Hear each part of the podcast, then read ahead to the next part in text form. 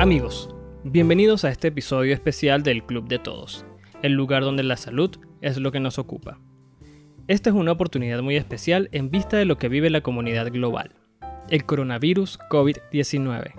Pero no hablaremos del virus en sí, pues ya existe muchísima información en redes sociales, televisión, radios y periódicos. Hoy hablaremos de un aspecto aún más nuevo para la mayoría de nosotros.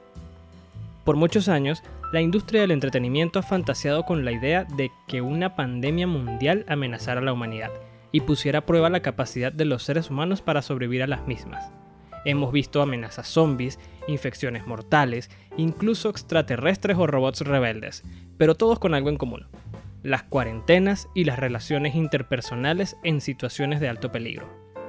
Hoy cuando los países están decretando cuarentenas preventivas en todo el mundo, nos estamos haciendo las mismas preguntas. ¿Cuánto va a durar? ¿Qué voy a hacer mientras dure? Entre muchas otras cosas que nos van a cambiar la rutina y la dinámica de convivencia. Pues viviremos un tiempo mucho más prolongado y continuo con un grupo de personas en un espacio muy reducido en la mayoría de los casos. Por eso hoy tenemos de invitada a la psicólogo clínico Verónica Serrano, graduada en la Universidad Rafael Urdaneta de Maracaibo, Estado Zulia, en Venezuela. Tiene más de 10 años de experiencia en hospitales públicos, clínicas, colegios públicos y privados, dentro y fuera del país. También es facilitadora de talleres de primeros auxilios psicológicos desde el año 2017 y actualmente ejerce en el Instituto Autónomo Hospital Universitario de los Andes en la unidad de psiquiatría, en la consulta privada y en la aplicación de neurofeedback. Esto último es tan interesante para pacientes con ansiedad, estrés, insomnio, que seguramente lo trataremos en episodios futuros. Este episodio, de hecho, lo estamos grabando desde nuestros respectivos hogares, respetando la cuarentena decretada en Venezuela. Bienvenida, Verónica. Aprovechemos este momento para conversar sobre el impacto psicológico que tiene una cuarentena en la población. Hola Marcos, ¿cómo estás? Gracias por esta invitación y por esta oportunidad. Bueno, eh, me preguntas cuál es el impacto psicológico que tiene esta cuarentena en la población, pero antes de que empecemos a tratar este tema, me gustaría conversar contigo, o bueno, comentarles un poquito referente a la triada cognitiva que es una, la base de la teoría cognitivo-conductual que explica muy bien cómo nosotros pensamos, sentimos y nos comportamos, como nosotros los seres humanos en general. Y de aquí entonces vas a entender un poquito más cuál es el impacto psicológico que tiene esta cuarentena en todos nosotros. Bien, la triada cognitiva explica entonces que estamos conformados por pensamientos, emociones y conducta. Esto quiere decir que no existe una conducta o un comportamiento que no esté explicado a su vez por un pensamiento y por una emoción. Todo esto está totalmente correlacionado. Entonces, si nosotros tenemos pensamientos positivos, evidentemente nuestras emociones y nuestra conducta van a ser positivos. Es como una regla matemática, ¿ok? Pero si nosotros tenemos pensamientos negativos, vamos a tener emociones y conductas totalmente negativas. Imagínate entonces qué es lo que sucede cuando nosotros presentamos pensamientos distorsionados. Va a haber una distorsión en nuestras emociones y por supuesto en nuestro comportamiento. Y lamento decirte que nosotros tenemos casi un 80% de nuestros pensamientos cotidianos son distorsionados. Fíjate, puedo mencionarte algunos de los pensamientos distorsionados que se presentan de forma más cotidiana o más común. Las generalizaciones, tenemos suposiciones, magnificamos o minimizamos, tenemos pensamientos dicotómicos o visión catastrófica, también personalizamos. Te voy a hablar un poquito por encimita de qué, a qué se refiere cada uno de estos pensamientos distorsionados. Por ejemplo, las generalizaciones cuando nosotros decimos este tal tipo de persona siempre es de tal manera o las mujeres algunas veces tendemos a, tener pensamientos generalizados con respecto a los hombres. Entonces, bueno, todos los hombres son tales y tales características. Entonces, estas generalizaciones, como te digo, son pensamientos distorsionados. ¿Por qué? Porque no podemos generalizar absolutamente nada. Esto es totalmente distorsionado. Por otra parte, tenemos las suposiciones. Nada lo podemos suponer magnificamos y minimizamos muchas oportunidades, magnificamos situaciones o algunas cosas particulares y por otra parte le damos menor importancia a ciertas cosas que requieren o que realmente deberían tener un poquito mayor significado. Espero que me vayas entendiendo. Entonces, estos pensamientos distorsionados, como te digo, los tenemos gran parte del tiempo. Pero cuando nosotros nos presentamos en una situación catastrófica, en un evento crítico o en una situación eh, traumática, estas distorsiones de pensamiento se presentan en muchísima mayor proporción. Y por supuesto en una intensidad muchísimo mayor. ¿Qué quiere decir? Que entonces vamos a presentar comportamientos y emociones distorsionados, pero bastante intensos. ¿Ok? Ahora bien, existe un proceso eh, cognitivo, un proceso cerebral bien interesante que se llama atención selectiva. Esto quiere decir que nuestro cerebro dice amén a absolutamente todo lo que nosotros pensemos, ¿ok? Y va a hacer que nosotros solamente observemos evidencias para certificar, digamos, ese pensamiento que nosotros tenemos, ¿ok? ¿Qué quiere decir todo esto? Que si yo pienso que todos los hombres son infieles, ojo, es un pensamiento distorsionado, estoy teniendo una generalización. Entonces, mi cerebro, por el proceso cognitivo de la atención selectiva, va a hacer que yo solamente observe o tenga ojos o mire ese segmento de la realidad, es decir, a todos los hombres que son infieles. Solamente yo voy a poder ver esa porción de la realidad. Entonces voy a tener una realidad, una visión de la realidad sesgada, una visión parcial o una porción de la realidad. Entonces, en resumen, cuando sucede un evento traumático o un evento crítico, nosotros perdemos el equilibrio y sucede una crisis psicológica que está caracterizada por precisamente la presencia intensa de pensamientos distorsionados, emociones y conductas a su vez distorsionadas. Entonces, si nosotros realmente o de manera cotidiana vemos solamente un segmento de la realidad respondiendo a este proceso cognitivo que te menciono de atención selectiva, imagínate lo que sucede con esta intensidad de pensamientos distorsionados. Entonces te explico todo esto para que la gente y para que tú entiendas estos procesos o esta teoría, como te digo, que explica un poco todo lo que nosotros realmente vivimos de manera cotidiana y lo que nosotros estamos viviendo en este momento de forma bien intensa. Nosotros los seres humanos, no solamente los venezolanos, ¿ok? Bien, entonces, respondiendo a tu pregunta, ¿cuál es el impacto psicológico que tiene una cuarentena en la población? Imaginarás que evidentemente es el desencadenamiento de pensamientos distorsionados de manera bastante intensa. Entonces, te repito, nuestras emociones y nuestras conductas se presentan de forma distorsionada. Entonces empiezo a tener pensamientos catastróficos, empiezo a magnificar una realidad, porque yo pienso, bueno, eh, la gente, pensamientos comunes que están teniendo las personas, de repente, bueno, no puedo salir de mi casa en tantos días, me voy a volver loca, no sé qué voy a hacer, este, em, estoy desesperado. Me da muchísima risa que de repente han salido cualquier cantidad de memes de segundo día de cuarentena, tercer día de cuarentena y entonces vemos gente eh, pues bastante eh, desesperada, ¿ok?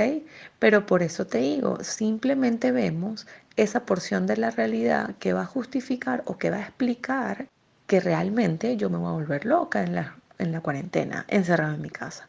Y dejamos de ver esa otra parte de la realidad que son oportunidades para nosotros ensimismarnos, para nosotros regocijarnos, para nosotros iniciar em, de repente algunos proyectos en nuestras casas. Hay muchísimas cosas que podemos hacer en nuestros hogares, en cuarentena, con nuestras familias, con nuestros hijos, con nuestra pareja, con nuestros padres. Y eso no lo estamos viendo porque realmente estamos con este pensamiento totalmente sesgado, esta visión sesgada de esta realidad que nos arropa. A mí particularmente me queda muy clara su explicación de cómo funciona el cerebro y cómo funcionamos nosotros en términos psicológicos a diario. Ahora bien, es muy bueno lo que menciona en la última parte de, de su presentación, de su introducción, porque he visto en redes sociales muchos expertos en diversas áreas que están abriendo sus redes sociales para hacer cosas positivas, para enseñar. Por ejemplo, hace poco vi a una chica que está ofreciendo clases de lenguaje de señas todos los días a las 4 de la tarde. Hay otros profesionales que están enseñando cosas de cocina, cosas que se pueden hacer en casa. Particularmente, ¿qué podríamos hacer? Me gustaría que habláramos un poquito más adelante detenidamente de este caso con los niños, porque hay dos grupos que para mí son fundamentales, el de los ancianos, a los cuales están llamando a que no salgan a la calle para protegerlos justamente, pero entonces hay un grupo de ancianos que tienen su grupo de amigos. Sabemos que en la mayoría de hogares donde hay ancianos, eh, la gente joven está en clase, está trabajando y poco comparten con esos familiares, salvo horas muy puntuales del día y el resto del día esos mismos ancianos tienen algunas actividades extras, como salir a algún parque, salir a algún sitio, verse con unos amigos. ¿Qué podríamos hacer ahora que vamos a estar más tiempo en casa para hacer este tema de convivencia un poquito más agradable? Porque también tenemos que tener claro algo, doctora, y es el hecho de que podemos recurrir a redes sociales para obtener algunas ideas de qué hacer, pero a su vez también las redes sociales como arma de doble filo que lo son, vamos a encontrar a muchas personas prediciendo catástrofes, haciendo teorías y, una, y emitiendo una serie de opiniones que pudieran agravar en situaciones particulares, que como usted misma lo decía, no son necesariamente tan peligrosas o tan catastróficas, pero nosotros lo maximizamos. Entonces, ¿qué pudiéramos hacer en esos casos?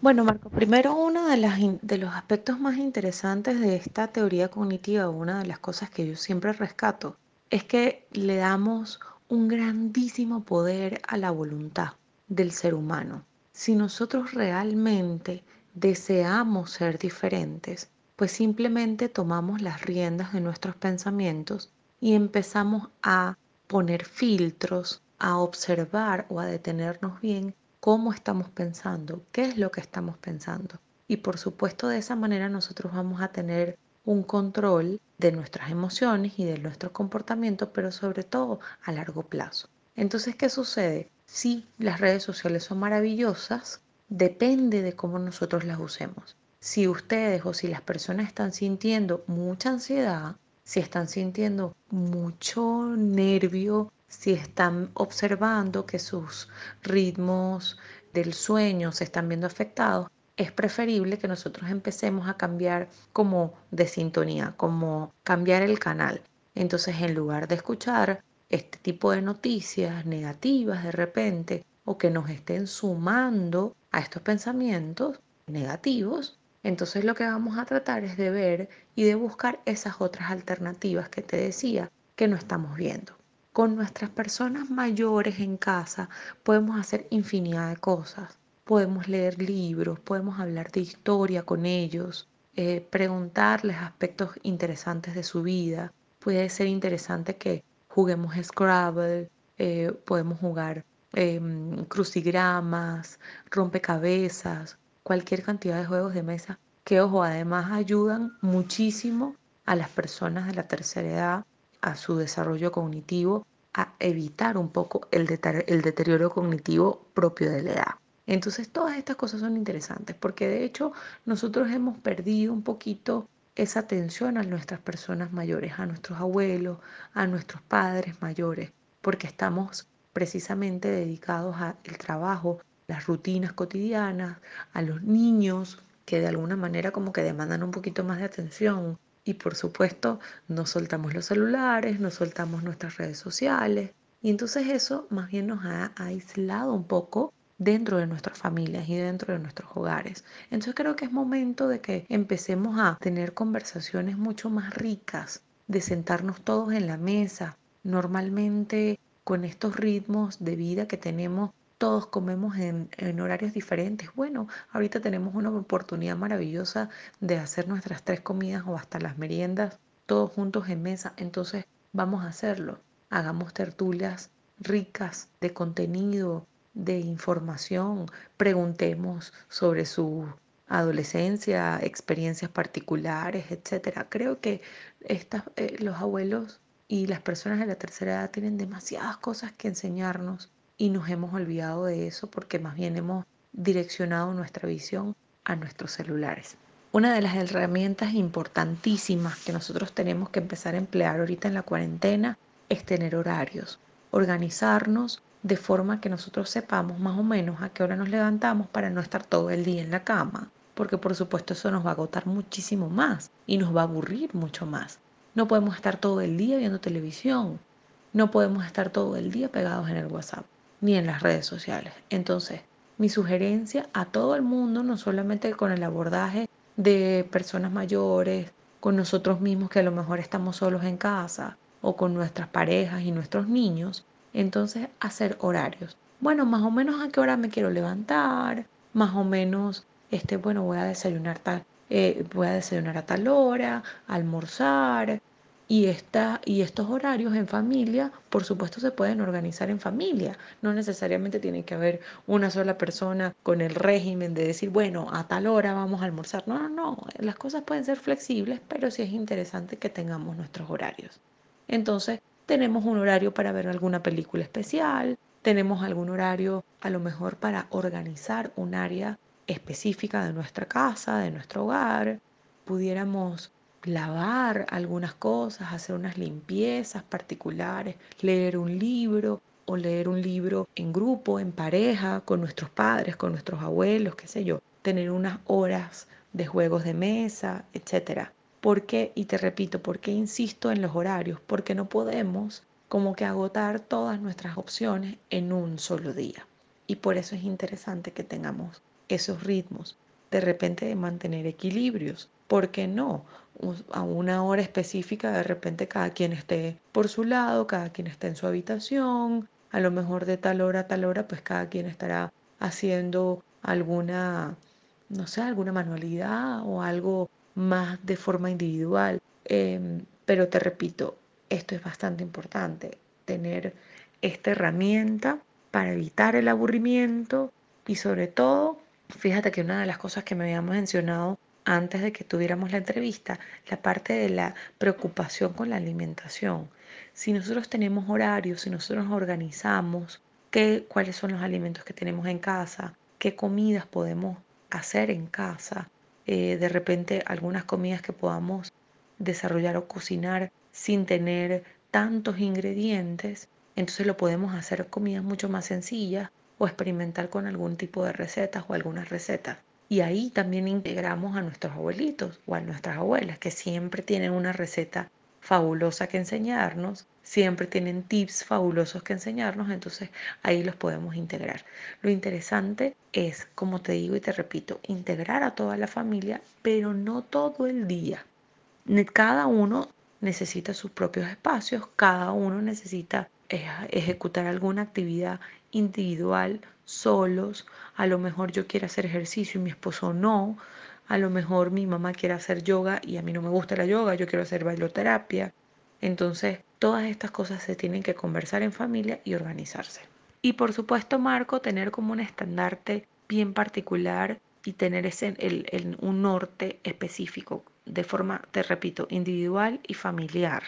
Mantenernos en casa, mantener la calma y hacer de esta, de esta cuarentena, como te digo, una oportunidad para desarrollar otras actividades. Yo siempre creo mucho que la vida nos enseña muchas cosas y a lo mejor esto es interesante que todos reflexionemos cuál es el aprendizaje que tenemos que tener de toda esta situación mundial que vivimos hoy en día. ¿Qué tenemos que aprender? A lo mejor tenemos que aprender eso, agarrar mínimo, empezar a hacer actividades que siempre hemos querido, ponernos al día con cosas, ejecutar aprendizajes que queríamos tener. De repente yo he escuchado muchas personas que, concha, yo siempre quise aprender a tocar guitarra y tienen una guitarra en casa y jamás lo han hecho. Bueno, este es su momento. Entonces, a mantener un equilibrio. Si bien es forzoso, porque bueno, nos están pidiendo eh, casi que a la fuerza que nos mantengamos en casa y, que tratemos de, de respetar este, esta cuarentena, por supuesto, por la salud y por la comunidad. Es interesante que nosotros lo hagamos desde el corazón, desde la buena voluntad, desde, desde el amor y, y aceptemos que no estamos viviendo una situación 100% agradable, pero podemos verle el lado positivo. Marco, también me gustaría agregar que nosotros en, nuestros sectores, urbanizaciones, edificios, siempre sabemos y conocemos de alguna pareja o alguna persona mayor que esté sola en casa o en su apartamento. Em, siempre producto también de, de esta emigración de la diáspora venezolana. Entonces, bueno, yo los invito a que tratemos de apoyar a estas personas mayores. Por supuesto, ellos no pueden salir de casa, pero si son nuestros vecinos más cercanos, entonces nosotros podemos ir a visitarlos, por supuesto, teniendo todas las medidas de seguridad y de precaución posibles. Si es en un edificio, mejor todavía, pero, pero es importante que nosotros apoyemos a estas personas que les llevemos un dulce, que pasemos unas horas con estos vecinos, que conversemos de algo, este, leamos algún libro o les dejemos algún libro y después lo compartimos o de repente algunas horas en las que podemos hacer juegos de mesa o algunas actividades similares. Eh, repito, creo que esta situación nos ayuda a reflexionar sobre muchas cosas, pero también a ser solidarios, apoyarnos mutuamente, a unirnos como sociedad y como comunidad. Sí, doctora, y justamente quiero rescatar un par de cosas que mencionó. Eh, igualmente, yo siento que, que las redes sociales en este momento pudieran ser un gran apoyo para ese tipo de actividades que usted menciona. He podido observar en España un video de una señora, una, señora mayor, que vive sola. Vive sola, era su día de cumpleaños, España está en cuarentena, y un vecino graba el momento en que le deja un pedazo de torta, de pastel, en la puerta de su apartamento la llama, la hace salir. Por supuesto, él toma una medida de distancia. Él coloca la torta y luego se aleja por las escaleras, pero grabándola. Cuando ella sale y se asoma a la ventana del pasillo, están los vecinos del edificio del frente, los de arriba y los de abajo, cantándole cumpleaños. Y esa señora entró a llorar de una vez. Porque claro, era su cumpleaños, iba a estar sola, etc. Y los vecinos hicieron este tipo de actividades. También lo vi en el caso de China, donde evidentemente fue mucho más férreo el, tema de la cuarentena y habían grupos de personas que estaban en la calle haciendo justamente ese trabajo voluntario de llevar alimentos de un sitio a otro. Entonces, para resumir un poco las cosas que hemos mencionado acá. En primera instancia, con la gente mayor que tenemos en casa, hablar con ellos y buscar la forma de que ellos se integren a las actividades diarias de la familia. Segundo, Podríamos decir entonces que hay que establecer una especie de rutina de trabajo que nos permita entonces tener una vida diaria activa dentro de casa, que nos genere responsabilidades, que nos genere deberes y que nos mantenga de una forma u otra pendientes de no caer en aburrimiento y no caer en, en una rutina tampoco muy pesada que nos genere algún tipo de depresión, estrés y demás. Otra de las cosas que también entonces podríamos resumir de todo esto es la solidaridad no solo dentro de casa, sino también con los vecinos.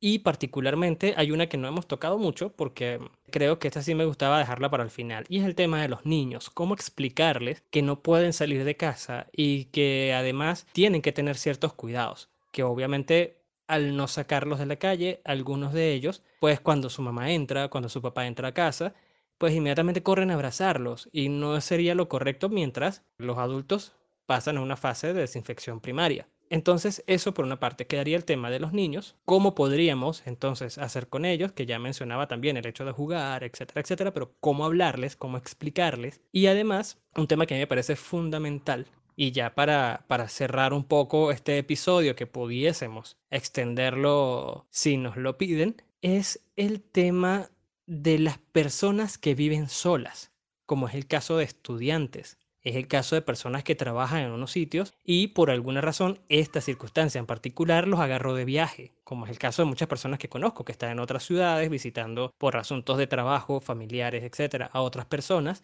y se encontraron con la situación de que ahora no pueden volver a sus casas. Si ustedes están oyendo esto y están en esa situación, ¿qué les recomienda la doctora Verónica para que no sufran de un estrés porque de momento no pueden regresar a sus hogares? Bueno, Marcos, primero que nada, em, tenemos que mantener la calma, no agobiarnos o no hacer esfuerzos extraordinarios por tratar de entender una situación. Creo que simplemente en este momento tenemos que aprender es aceptar, aceptar que el mundo está viviendo estos momentos y que nosotros también y que bueno, tenemos que aceptar que estamos en una condición particular. Si nosotros nos agobiamos o insistimos tratando de entender nuestra situación o nuestra condición actual, créanme que nuestra nuestro estrés, nuestra ansiedad y angustia van a ser muchísimo mayores. Entonces, bueno, ese es el paso número uno, mantener la calma, aceptar que estamos en esta situación, mm, observar un poco nuestras posibilidades. Si bien nosotros ya tenemos algunas limitaciones particulares, también tenemos nuestras posibilidades. Como tú muy bien lo dijiste, a lo mejor puedo eh, conversar con el vecino o puedo, si estoy en un hotel, conversar con el de la habitación de al lado, si el hotel está en cuarentena total podemos empezar a hacer relaciones interpersonales. Sí, muy bien que hayas conversado de las redes sociales. Como por eso te decía que, tenemos que tener un filtro bien especial con las redes sociales. Porque en Instagram, por ejemplo, hay cualquier cantidad de, de cuentas para hacer ejercicios en casa, cuenta, eh, hay aplicaciones de juegos en línea, hay de hecho aplicaciones de juegos en general que no necesariamente tienen que ser en línea o no. Recuerdo muchísimo en algún momento aplicaciones para conocer gente.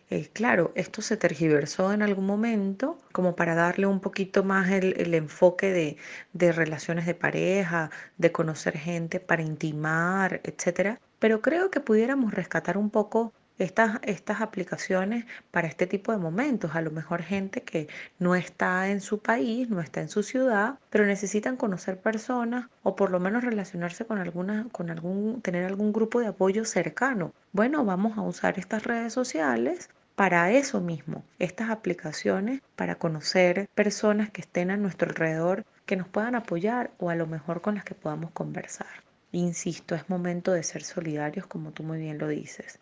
Con respecto a los niños, tenemos que poner en práctica nuestra creatividad, hacer historias o cuentos. A lo mejor los niños no lo comprendan mucho. De hecho, Marco, muchos de los adultos que a lo mejor estén escuchando esto o de los que nosotros conocemos tampoco entienden muy bien qué es lo que está sucediendo. Entonces no podemos pretender que nuestros niños lo entiendan a su totalidad simplemente explicarles con las palabras más apropiadas y más tranquilas que estamos en una situación especial y que tenemos que resguardarnos en casa, que no es una situación peligrosa, digamos, pero para no tener enfermedades y para no tener para no contagiarnos de este COVID-19, entonces tenemos que quedarnos en casa. Recuerden que nuestros hijos son el reflejo y van a desarrollar el reflejo de nuestras emociones. Si van a ver a papá y a mamá estresados, peleando, agobiados, fastidiados por la cuarentena, metidos en el celular cada cinco minutos, entonces vamos a tener un caos con nuestros hijos porque no le estamos prestando atención y nuestros hijos, por supuesto, van a absorber esa angustia y ese estrés que ustedes como adultos estarán desarrollando. Pero si nosotros manejamos las cosas de una forma diferente, créanme que nuestros hijos van a ser totalmente llevaderos. Les repito, las mismas actividades con las personas mayores, con personas, em, digamos, nuestras parejas, con nuestros niños. Bueno, este, ¿por qué no hacer rompecabezas, hacer juegos de memoria, enseñarlos a jugar perinola, hacer manualidades en casa? O sea, es que tenemos un millón de oportunidades y de posibilidades para hacer en casa con nuestros hijos. Entonces, bueno,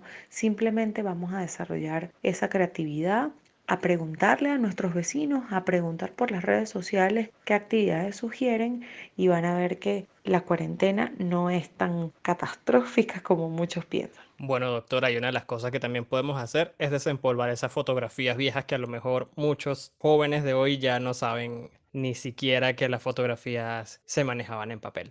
Doctora, un gran placer para mí haberla tenido aquí en el Club de Todos. Seguramente muchas cosas quedan por fuera para este episodio. Seguramente vamos a seguir hablando de este tema en los próximos días que vaya evolucionando justamente la cuarentena ahora que la estamos viviendo en carne propia. Ya no es un tema de televisión, ya no es un tema de China, ya no es un tema de Europa, ahora es un tema de todo el planeta. Doctora, ¿dónde la pueden contactar para seguir conversando, incluso para poder tener algún tipo de contacto con usted?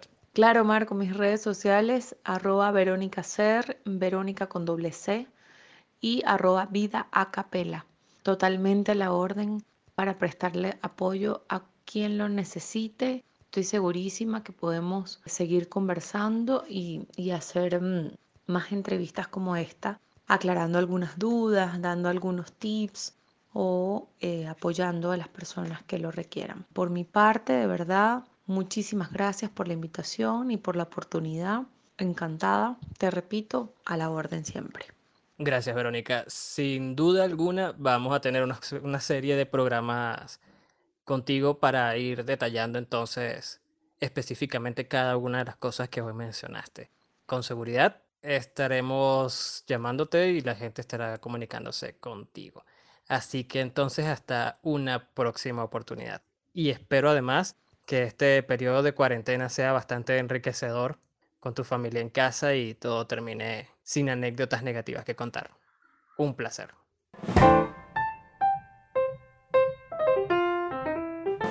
Amigos, con ustedes la psicólogo clínico Verónica Serrano, del Hospital Universitario de los Andes, Mérida, Venezuela.